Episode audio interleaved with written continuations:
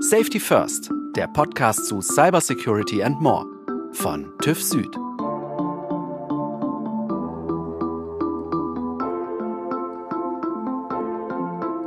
Hallo und herzlich willkommen. Hier ist Sabine Krömer aus der TÜV Süd Unternehmenskommunikation mit einer neuen Episode von Safety First, dem Podcast von TÜV Süd zu Cybersecurity und mehr. Bedroht die Corona-Pandemie den Datenschutz? Darüber spreche ich heute mit Angela Lichermann. Sie ist Teamleiterin Datenschutz Consulting Services bei TÜV Süd. Dabei spannen wir den Bogen vom Arbeiten im Homeoffice über die Kontaktnachverfolgung in der Gastronomie bis hin zu den Auswirkungen des Brexits. Schön, dass du da bist, Angela. Hallo Sabine, vielen herzlichen Dank für die Einladung zu dem Podcast. Ich freue mich sehr, dass ich heute dabei sein darf und mit dir auch diese spannenden Themen besprechen darf. Ein Jahr Pandemie, Homeoffice und Homeschooling haben wir ja nun hinter uns und noch ist kein Ende in Sicht.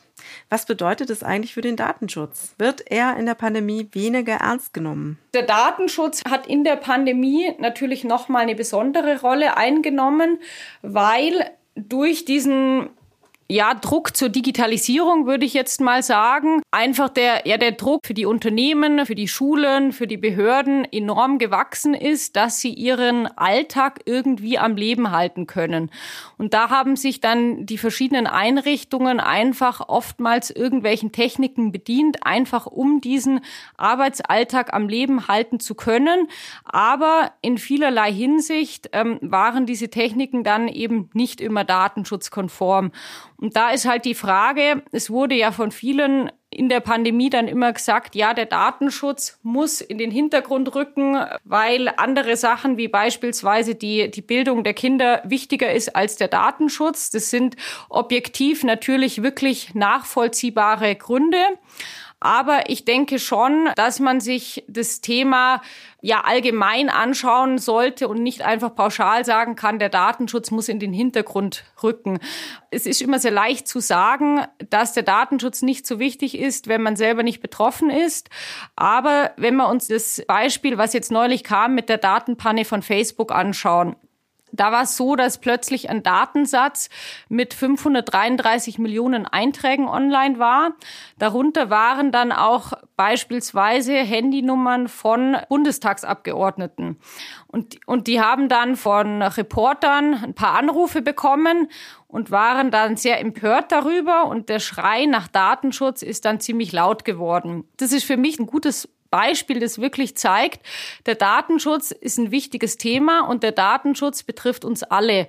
Und um jetzt nochmal auf deine Eingangsfrage zurückzukommen, ja, in der Pandemie wurde der Datenschutz in den, in den Hintergrund gerückt teilweise. Aber man kann nicht einfach allgemein sagen, das Grundrecht auf informationelle Selbstbestimmung ist jetzt weniger wichtig als die Pandemie, sondern man muss immer den Einzelfall anschauen und auch eine Abwägung vornehmen. Zu Beginn der Pandemie, da hat man einfach überhaupt keine Erfahrung gehabt. Ähm, vor allem auch eben die Digitalisierung war relativ weit zurückgeblieben. Hm. Oder man sieht ja auch in Ländern wie ähm, China, wo sehr effektiv reagiert wurde, auch gleich zu Beginn, aber da wirklich ähm, von Datenschutz natürlich keine Rede sein kann. Ja, das, das ist richtig. Und das ist tatsächlich ein Thema, was jetzt nicht nur die Pandemie natürlich betrifft, sondern eine, ja, eine prinzipielle Einstellung oder eben auch den, den allgemeinen Datenschutzstandard in diesen Ländern. Könnte man vielleicht sogar sagen, dass sich Europa gerade da äh, wegen solcher Dinge wie Datenschutz vielleicht ein bisschen die Hände gebunden sind, auch schnell zu reagieren? Dass man da eher noch Hemmungen hat? Man muss es aus zweierlei Sichten sehen. Natürlich ist eine Sicht, dass Deutschland teilweise länger braucht, weil Deutschland in EU-weite ähm, Gesetzgebungen und Absprachen eingebunden ist. Gleichzeitig ist es richtig, dass viele immer sagen, der Datenschutz hindert Innovationen. Es gibt da auch eine Umfrage Umfrage vom letzten Herbst, bei der rausgekommen ist, dass wirklich ein Großteil der Unternehmen der Überzeugung ist, dass Datenschutz die Unternehmen bei Innovationen hindert. Ich denke aber, das ist natürlich im ersten Schritt die Sicht, weil man sieht, okay, man hat durch den Datenschutz mehr Arbeit. Natürlich, das, das ist mit Aufwänden verbunden. Aber gleichzeitig ist es so, dass wirklich gelebter Datenschutz, ähm, der hilft Unternehmen, weil er einfach dazu führt, dass, dass sie rechtssicher leben, dass sie keine Angst haben müssen, dass irgendwelche Behörden kommen, dass sie bei Prüfungen irgendwie Bußgelder zahlen müssen. Und es ist tatsächlich auch so, das sieht man gerade jetzt im Bereich mit Schrems 2 auch, dass Unternehmen, die datenschutzrechtlich nicht gut aufgestellt sind, mittel- bis langfristig auch einen Wettbewerbsnachteil haben. Schrems 2, kannst du kurz erklären, äh, was sich dahinter verbirgt? Ja, also Schrems 2 ist ein Thema, das die Datenschutzwelt jetzt seit letztem Sommer wirklich tief beschäftigt hat. Im Endeffekt ist es so, dass das EuGH ein, ein Urteil gefällt hat und die Angemessenheitsentscheidung bezüglich der USA, ähm, den sogenannten Privacy Shield, für unwirksam erklärt hat. Und im Endeffekt stehen Unternehmen jetzt vor dem Problem, dass sie bei vielen Übermittlungen weil sich das EuGH-Urteil nicht nur auf die USA bezogen hat, sondern der EuGH hat sich auch bezüglich Drittlandstransfers allgemein geäußert, dass die Unternehmen einfach prüfen müssen, wie sieht die datenschutzrechtliche Situation in dem jeweiligen Drittland aus. Und hier ist insbesondere das Thema, ob irgendwelche staatlichen Sicherheitsbehörden auf die Daten eventuell zugreifen könnten und eben auch, wie sieht der Rechtsschutz der europäischen Betroffenen aus. Wenn jetzt beispielsweise ein Unternehmen aus Deutschland Daten in die USA exportieren würde, dann besteht zwischen dem Datenexporteur in Deutschland und dem Datenimporteur in den USA eine vertragliche Beziehung. Aber trotzdem kann es sein, dass aufgrund der politischen oder rechtlichen Situation in dem jeweiligen Empfängerland einfach diese vertragliche Situation, die zwischen diesen beiden besteht, irgendwie ausgehebelt wird. Also die können vertraglich im Endeffekt festhalten, was sie wollen, aber rechtlich wäre das dann trotzdem in dem Empfängerland egal. Und das ist natürlich ein Nachteil für die europäischen Betroffenen. Ähm, jetzt nochmal zurück zum Thema Pandemie und Datenschutz. Jetzt arbeiten ja ganz viele ArbeitnehmerInnen ähm, auch zu Hause schon seit längerem. Wie sieht's denn da mit dem Thema Datenschutz aus? Dient da in manchen Firmen sogar als Begründung, um die Mitarbeitenden nicht ins Homeoffice zu schicken? Also bremst das Homeoffice den Datenschutz aus oder ist es eher umgekehrt? Es ist tatsächlich so, dass gerade beim Beginn der Corona-Pandemie viele Unternehmen sehr schlecht aufgestellt waren im Bereich Datenschutz. Also es haben beispielsweise ähm, Laptops gefehlt, äh, Lizenzen für VPN-Zugänge oder andere Sachen. Und die Datenschutzbehörden, die haben zu Beginn der Corona-Pandemie gesagt, dass der Datenschutz im Homeoffice tatsächlich eine Seltenheit war. Aber jetzt, jetzt gerade nochmal mit dem Punkt, dass die letzten Monate eben aufgekommen ist, es besteht eine Homeoffice-Pflicht. Die, die Leute sollen zurück ins Homeoffice, wo, wo immer es geht. Da steht natürlich das Unternehmen wirklich stark in der Verantwortung, dass sie auch eine datenschutzkonforme Ausgestaltung von dem Homeoffice ermöglichen. Ein wichtiges Thema ist zum Beispiel die Schulung und die Sensibilisierung der Mitarbeiter. Mhm. Weil es ist natürlich so, wenn äh, Familienangehörige, Freunde oder auch eventuelle Besucher in der Arbeitsumgebung sind, da muss trotzdem, wie wenn man im Unternehmen ist, zu jedem Zeitpunkt klargestellt sein, dass eben Unbefugte nicht Zugriff auf diese personenbezogene Daten oder auch auf andere Dokumente haben, die im Zusammenhang mit der Erbringung der Arbeitsleistung stehen. Also das bedeutet beispielsweise, der Laptop muss passwortgeschützt sein und der muss, wenn man den Arbeitsplatz verlässt, entweder gesperrt sein oder der muss ausgeschalten werden. Wie ist es deiner Einschätzung nach bei vielen Unternehmen? Du kriegst ja da doch einiges mit mit deinem Team. Sind da die Vorbehalte noch groß, hier zu investieren oder ähm, haben die das Thema schon erkannt und werden da tätig? Also viele Unternehmen haben jetzt gerade im Zuge der Corona-Krise eben nachgezogen und sind jetzt auch deutlich besser aufgestellt, als sie zu Beginn der Corona-Pandemie aufgestellt waren. Was, was aber jetzt zum Beispiel ein Bereich wäre, wo ich eher sagen würde, dass dass Unternehmen noch nicht so gut aufgestellt sind, ist beispielsweise das Thema äh, Richtlinien für Homeoffice. Ich denke, dass es in den wenigsten Unternehmen bereits Richtlinien zum Thema Homeoffice gibt. Und das denke ich ist schon ein wichtiger Punkt, weil die Mitarbeiter natürlich auch gewisse Vorgaben haben müssen, wie, wie sollen und wie dürfen sie sich auch im Homeoffice verhalten. Jetzt bist du ja mit deinem Team viel bei Kunden. Was genau leistet ihr denn da? Also mein Team und ich, wir sind zuständig, dass wir den Unternehmen externe Datenschutzbeauftragte anbieten und auch das Thema Datenschutzberatung. Und das ist so eine Möglichkeit für Unternehmen, dass sie einfach sagen können, okay, wir haben in unserem Unternehmen nicht die Expertise und auch nicht die Ressourcen, die wir im Datenschutz wirklich brauchen, damit wir auch rechtskonform aufgestellt sind. Und da haben Sie dann die Möglichkeit zu sagen, okay, wir geben das jetzt nach extern, wir suchen uns Unterstützung. Und dadurch können sie sich eben auch entlasten. Aber das ist der eine Teil, den ich mit meinem Team erbringe. Der andere Teil ist, dass wir auch die Koordination der Datenschutzimplementierung innerhalb des TÜV Süd-Konzerns selber machen. Das heißt, das, was wir für andere machen, das machen wir auch für den TÜV Süd selber. Habt ihr auch äh, Unternehmenskunden in der Gastronomie? Da gibt's ja jetzt besondere technische Apps und äh, daraus folgende Fragestellungen. Kannst du dazu noch was sagen? Die Gastronomen, für die ist natürlich die aktuelle Situation jetzt im Bereich ähm, Datenschutz teilweise schwierig und daher bieten wir natürlich auch Gastronomen unsere Dienstleistungen an. Die Kontaktnachverfolgung, die wird ja aktuell neben den neuen Möglichkeiten, die es jetzt gibt, ähm, zum Beispiel das, das Impfen und das Testen, wird die Kontaktnachverfolgung trotzdem noch als wesentlicher Aspekt auch zur Eindämmung von der Corona-Pandemie gesehen und eben auch als Schlüsselelement für mögliche Lockerungen. Und es ist ja aktuell auch so, dass die, dass die Restaurants, wenn sie überhaupt noch mal aufmachen dürfen, dann nur mit dem Hintergrund, dass sie äh, die Kontakte nachverfolgen. Bieten da die aktuellen technischen Lösungen eine gute Hilfestellung aus deiner Einschätzung? Da gab es ja auch Kritik, teilweise vom Chaos Computer Club, ja.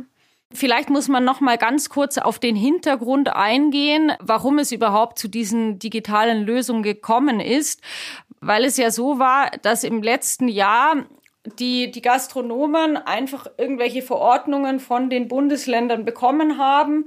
Und für die Gastronomen war das dann relativ schwierig zu sagen, okay, wie soll ich das überhaupt datenschutzkonform umsetzen? Also es gab Unklarheiten zum ersten Mal, wer von den Gastronomen ist überhaupt von diesen Verordnungen betroffen. Dann weiterhin, wie sollen die Gäste über die Datenerhebung informiert werden? Wie sollen die Daten gelöscht werden? Und vor allem auch nochmal, wie werden die Daten überhaupt erhoben?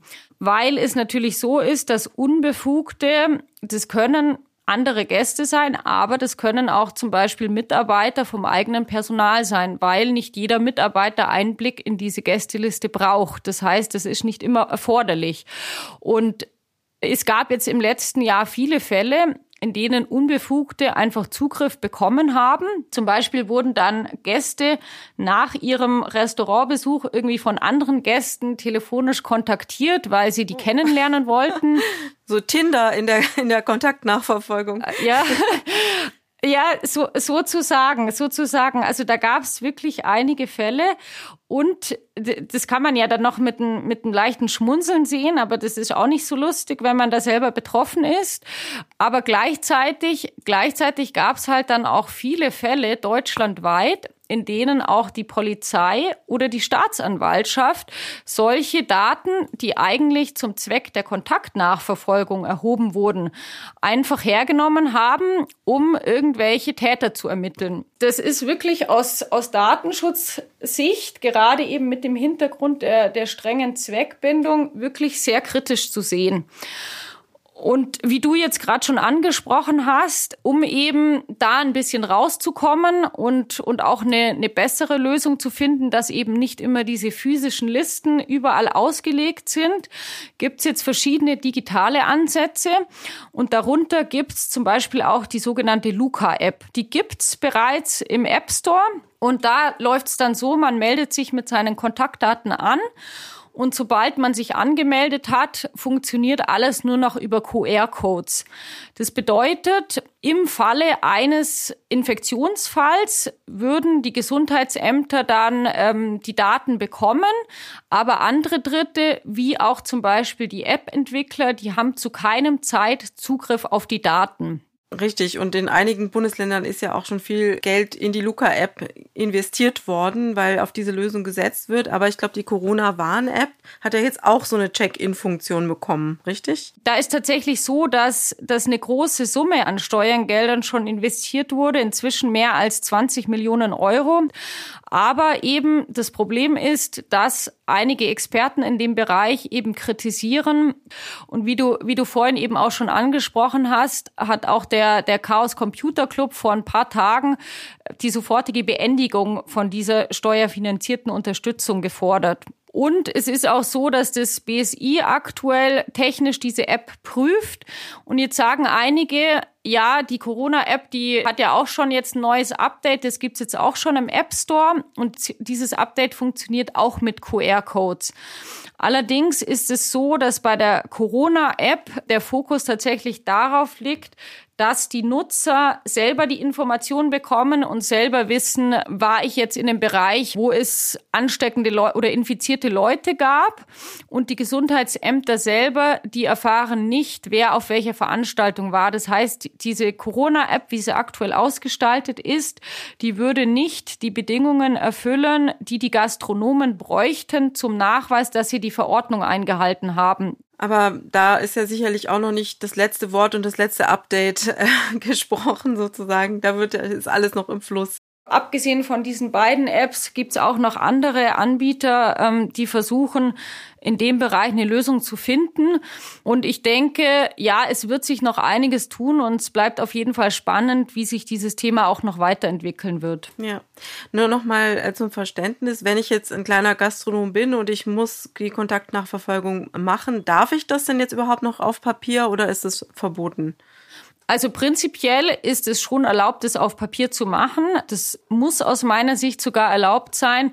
Aber gleichzeitig gilt natürlich für die Gastronomen, Unbefugte dürfen keinen Einblick in die Daten haben. Das heißt, wenn man ja die Kontaktnachverfolgung so aufsetzt, dass die Gastronomen bei jedem Einzelnen die Daten abfragen und dann, sobald diese Daten erfasst wurden, diese auch vor unbefugtem Zugriff schützen, dann ist es meiner Ansicht nach datenschutzrechtlich in Ordnung. Aber eben diese physischen Listen, bei denen jeder Gast sehen kann, wer die Stunden davor in dem Restaurant war, sind aus meiner Sicht unzulässig. Und wie lange müssen die Daten aufbewahrt werden? Ja, hier gibt's verschiedene Angaben in den jeweiligen Verordnungen. Prinzipiell gilt, dass die Daten nur so lang aufbewahrt werden dürfen, wie es tatsächlich erforderlich ist und danach müssen sie direkt gelöscht werden. Das bedeutet, dass es tatsächlich ein, ein Löschkonzept der einzelnen Gastronomen geben muss, das auch sicherstellt, dass die Daten wirklich datenschutzkonform gelöscht werden und darüber hinaus auch nicht mehr verwendet werden können. Ein anderer sensibler Themenbereich ist ja das Homeschooling. Davon sind wir ja auch noch zu Genüge betroffen aktuell. Was gibt es da für Konfliktthemen mit dem Datenschutz? Ich weiß zum Beispiel aus eigener Erfahrung, dass die ähm, Schüler ihre Kameras gar nicht anmachen dürfen, auch aus Datenschutzgründen. Kannst du äh, vielleicht so einen kurzen Überblick geben, wie die Lage hier aussieht? Das sind zum einen die Themen, ähm, dass man datenschutzkonforme Lernplattformen oder Videokonferenzsysteme hat. Und gerade, wie du jetzt auch schon angesprochen hast, im Bereich der Videokonferenzen wenn man davon ausgehen würde, dass jeder Schüler die Videokamera immer anhaben müsste, dann ist zum einen die Frage, warum sollte das datenschutzrechtlich erforderlich sein?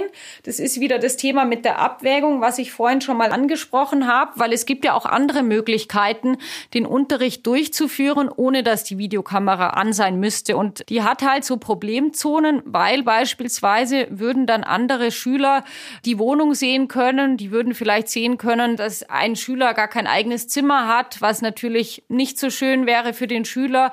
Oder beispielsweise auch könnte das sein, dass irgendwelche Schüler, die diese Videokonferenzen mit ihrem Handy abfilmen und dann auch wiederum ins Internet stellen. Da müssten Eltern zum Beispiel befürchten, dass ihre Kinder bloßgestellt werden.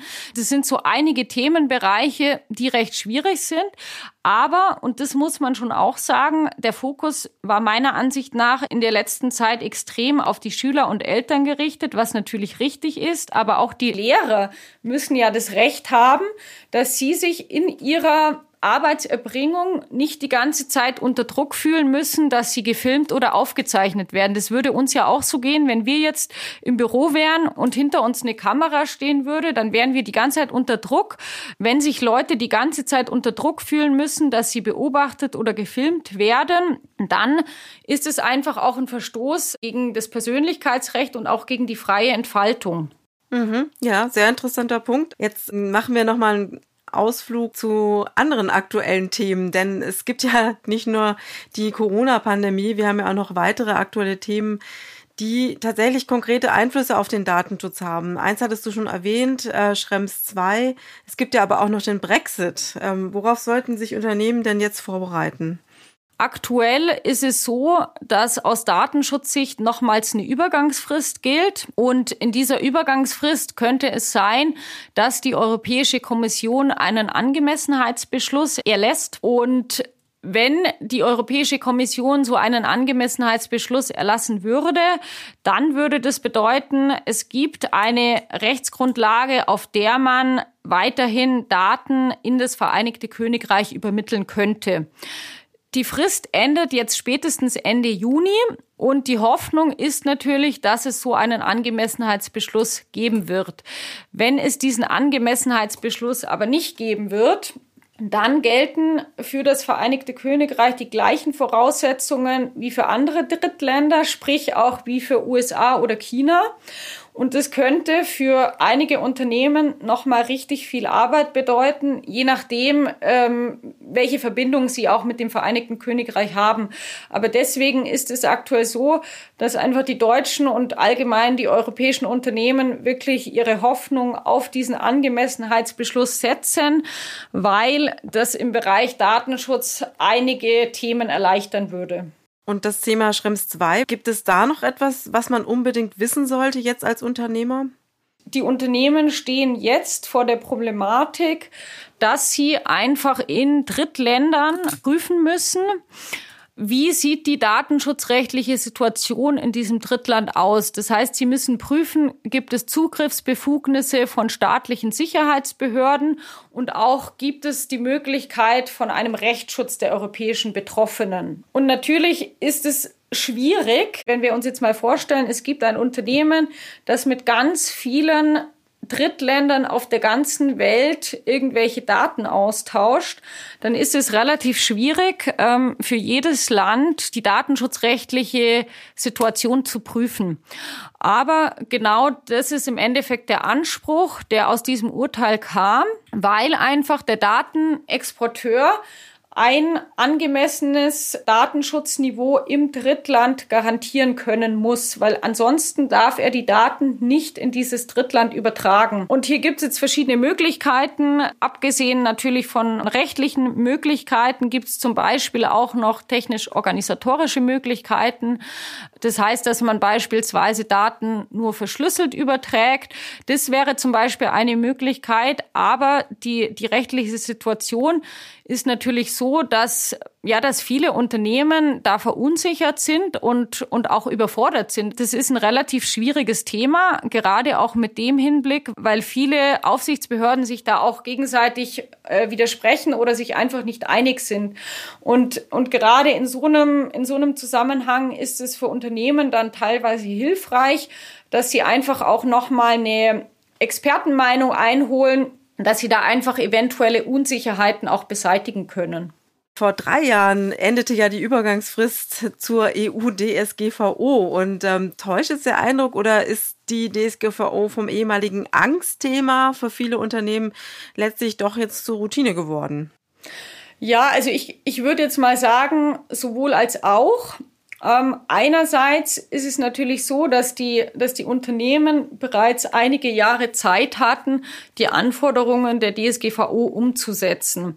Und es gibt natürlich Bereiche, wo ich sage, ähm, dass das ist und sollte vor allem auch inzwischen eine Routine im Unternehmen geworden sein, wie jetzt beispielsweise ähm, Prozesse zur Meldung von Datenpannen oder auch Prozesse zur Beantwortung von Betroffenenrechten.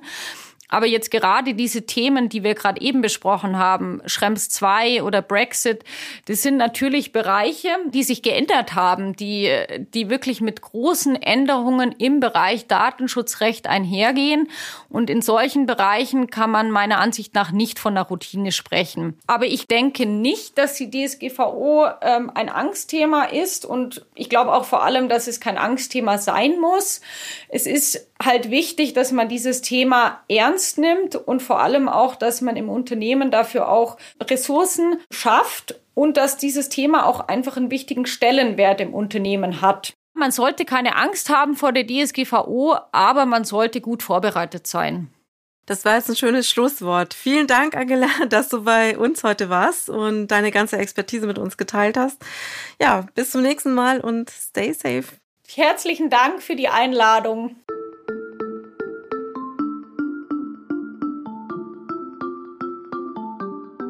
Safety First ist eine Produktion von TÜV Süd. Redaktionelle Umsetzung und Produktion Ikone Media.